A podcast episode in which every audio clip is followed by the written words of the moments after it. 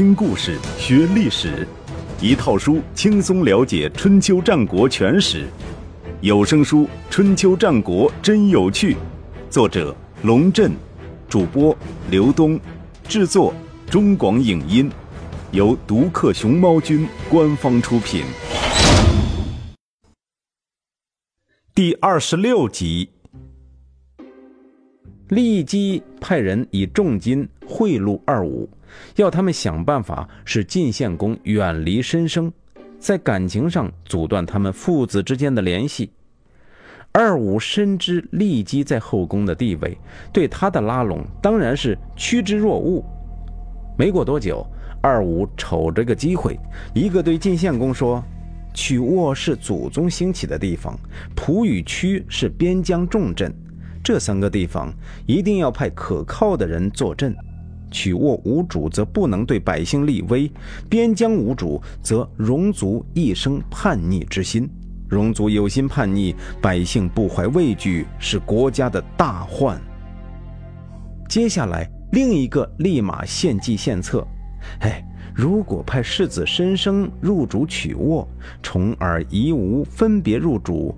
蒲与屈，则可以立威于民，警惧于戎，而且彰显主公您多年来攻伐之功啊！这话说的冠冕堂皇、入情入理，简直让人没办法不接受。以利基的妇人之见，只能想到赶跑大子申生，二五则进一步发挥，要将重耳和夷吾两位有竞争力的公子一并赶走。可见内外合璧，威力是何其巨大。晋献公频频点头，还在犹豫之际，二五又进一步说：“边疆广阔，如果归于晋国，则可以在那里建设城市，加强控制。晋国因此而开拓疆土，难道不是好事吗？”这话说到晋献公心坎上了。他不但采纳了二五的建议，派申生进驻曲沃，重耳进驻蒲城，夷吾进驻曲城，而且将其他儿子都派到边疆城市去镇守，只留下年纪尚小的西岐与卓子在绛都陪伴。立即出战告捷，而且战果远远超出自己的预想。等到众公子分头赴任之后，他与二五等人便开始在晋献公面前说他们的坏话。一开始，晋献公仅仅是孤妄听之，但枕边风吹久了，自然便与儿子们产生了隔阂。也难怪，那个年头通讯不发达，众公子到了边远地区，除了写一两封竹简信，恐怕也没别的途径与晋献公进行更多的沟通。只能任由利基与二五胡说八道，三人成虎了。但是，朝野之间对于利基与二五的行为倒是看得很清楚，将二五系为偶，是农村用来耕作的一种农具组合，由两个人共同操作。晋国人这样称呼二五，不止有点戏谑，甚至有点色情的味道。公元前六六一年，晋献公整编军队，将全国的武装力量编制成上下二军。上军由晋献公亲自统领，下军则由大子申生统领。任命赵肃为御戎，也就是呃戎车驾驶员；毕万为戎右，也就是贴身护卫。同年发动对外扩张，灭耿、霍、魏三国。回国之后，晋献公正式将曲沃封给申生，将耿国的土地赐给赵肃，魏国的土地赐给毕万。两百年后，赵肃和毕万的后人参加了三家分晋，分别建立了赵国和魏国，这是后话，在此不提。对于申生统领夏军并获封曲沃一事，大司空侍卫。看到了危险的信号，他暗地里与人分析说：“申生恐怕要被主公废立大子了，给他分封都城，并且委以轻的重任。作为臣子而言，的确是恩宠无以复加。但是大子本来就应该继承国家的一切，没有分封的先例。主公这样做，心里肯定是有其他想法。在侍卫看来，申生倒不如急流勇退，向吴太伯学习，顺从父亲的意愿，逃离晋国这个是非之地，既得个好名声，又得以保全性命。这吴太伯是周王室的先祖周太王的嫡长子，本来应该继承王位，但是周太王喜欢有才能的小儿子季历，很想立季历为储君。吴太伯知道父亲的心意，于是远远地逃到南方的荆蛮之地，以示孝顺与让贤之意。蛮夷之人为其义举所感动，主动追随他，由此建立了吴国。侍卫以吴太伯的典故奉劝申生，是希望申生审时度势，将大子的位置让给西岐，到远方开拓自己的事业。男子汉。志在四方，何患无家呢？退一万步说，别以为待在国内就能继承君位，一切天定。如果上天真的希望申生入主晋国，不管离开与否，终究还是要掌权的。然而，申生为人厚道，对于父亲的心思没做过多的猜测，而且又正处于春风得意的时候，怎么可能轻易离开晋国，去避那莫须有的祸患呢？一年之后，也就是公元前六六零年，晋献公又命令申生单独统领部队讨伐东山的狄族皋洛氏，而且下达了一个难免产生非议的命令：不杀尽敌人，就别回来见我。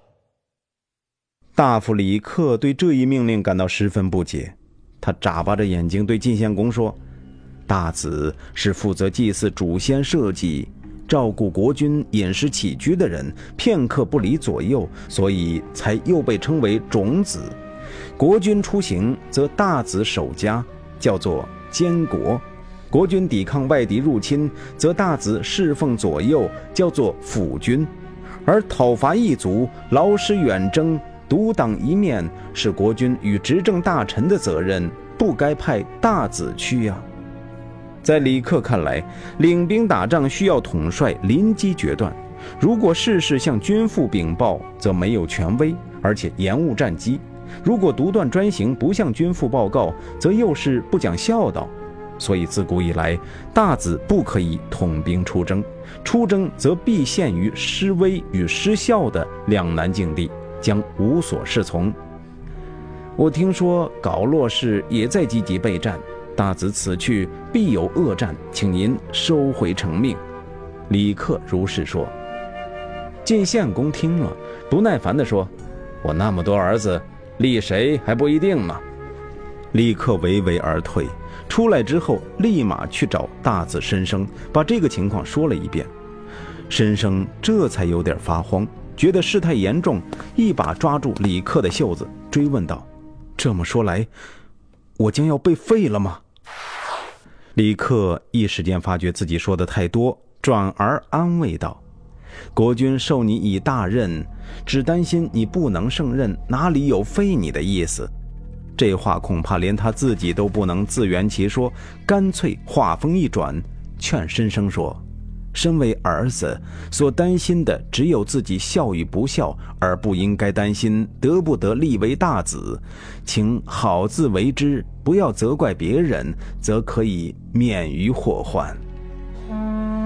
就在申生即将领军出征之际，晋献公又派使者给他送来两样特殊的礼物：一件偏衣和一块金珏。偏衣是背面两色的衣服，珏。是半圆环形的玉器，一般佩戴在腰下；金珏则是用金做成的珏形饰物。衣和珏并非什么稀罕之物，但是两色偏衣和金爵委实比较少见。当时申生摆出的阵容十分强大，申生亲率上军，胡突为其戎车驾驶员，先友担任护卫，罕仪率领下军。梁于子养担任驾驶员，先丹木担任护卫，军位则由羊舌大夫担任。上下二军同时出动，基本上也就是动用了晋国的全部正规武装力量。出发之前，申生手下的众将在中军大帐开了一个战前军事会议，讨论的议题不是如何对付敌人搞落势，而是国军赐给主帅申生两色偏衣和金爵，究竟用意何在呢？从《左传》的记载来看。会议讨论非常热烈，先有首先发言：“主公亲手给您穿上两色衣服，又让您掌握兵权，成败在此一举，请您自勉。两色衣服意味着主公将自己的衣服分了一半给您，完全没有恶意。而且您现在手握重兵，主公又对您如此亲近，不用担心什么。”同样的事物，糊涂与先有的看法完全不同。他说：“但凡要顺顺利利做成一件事，必须做到三点：一是，在适当的时间开始；二是，穿衣服要穿纯色的衣服；三是，佩戴饰物要佩戴温润的玉器。现在主公令您冬天出征，四季将近，万物萧条，是想让您事事不顺；赐给您两色衣服，杂乱无章，是想要您远离他身边。”要您佩戴金爵，黄金代表寒冷，爵则代表决断。主公赐给您这些东西，有什么可以高兴的？糊涂顿了顿，泄气地垂下头去。况且，就算咱们再努力，怎么可能杀尽敌人？梁于子养也站在糊涂一边，说：“大将统帅军队出征，本来应该受命于大庙。”而且在祭坛下分受祭肉，穿着常规的军服。现在大子得不到常服，而获赐这么奇怪的一件衣服，主公的用心由此可见。与其背着不孝之名战死他乡，不如现在就逃跑。汉仪说的更吓人，这衣服很奇怪，不合常规。且不说金爵不能回复圆环，即使回复又怎么样呢？主公已经有。杀大子之心啦！仙丹木面向营帐大门，声音又粗又直接：“这样的衣服，就算是神经病都不会穿。主公还命令您杀尽敌人才可以回师，敌人是杀得完的吗？就算杀完敌人，国内还有奸臣向主公进谗，不如抗令。”中军大帐内一时议论纷纷，嚷嚷起来。大伙拍着桌子，红着眼睛，很是激动。胡秃一拉袖子说：“既然主公不仁不义，咱们也没有必要为他卖命。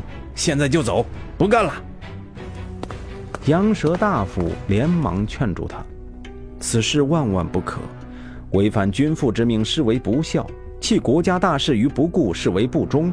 虽然天气和人心都很寒冷，不忠不孝的事却是不能做。”要死，咱们一起死吧！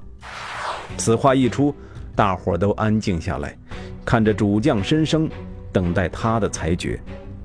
申生的脸色一如既往的苍白和平静，他扫视了众将一遍，嘴角露出一丝惨淡的微笑，说：“既然父亲要我战，我便战。这件事儿似乎没有讨论的必要吧？君要臣死，臣不得不死。”父令子亡，子不得不亡。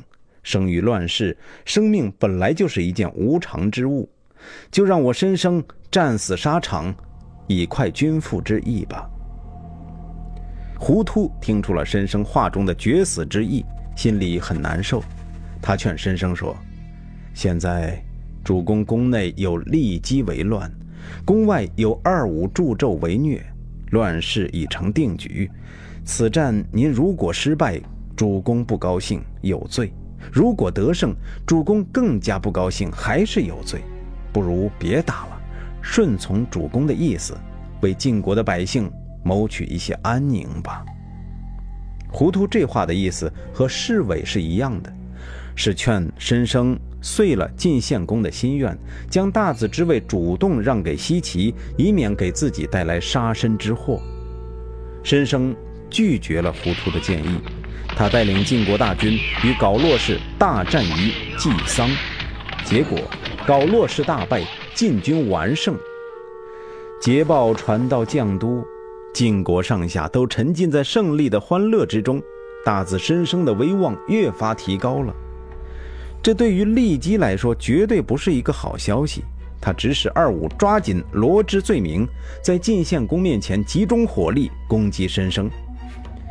这个女人很明白，西岐与申生争夺的焦点不是晋国的百姓，而是晋献公这个老头子。只要获得老头子那关键的一票，西岐当上大子那是迟早的事儿。然而，老头子那段时间似乎对二五的谗言也不是很感兴趣。一来，申生获得的胜利让他没法不感到满意；二来，他正在盘算着另外一件国家大事，没有太多的精力听骊姬吹枕边风。这件事儿便是讨伐同姓的虢国。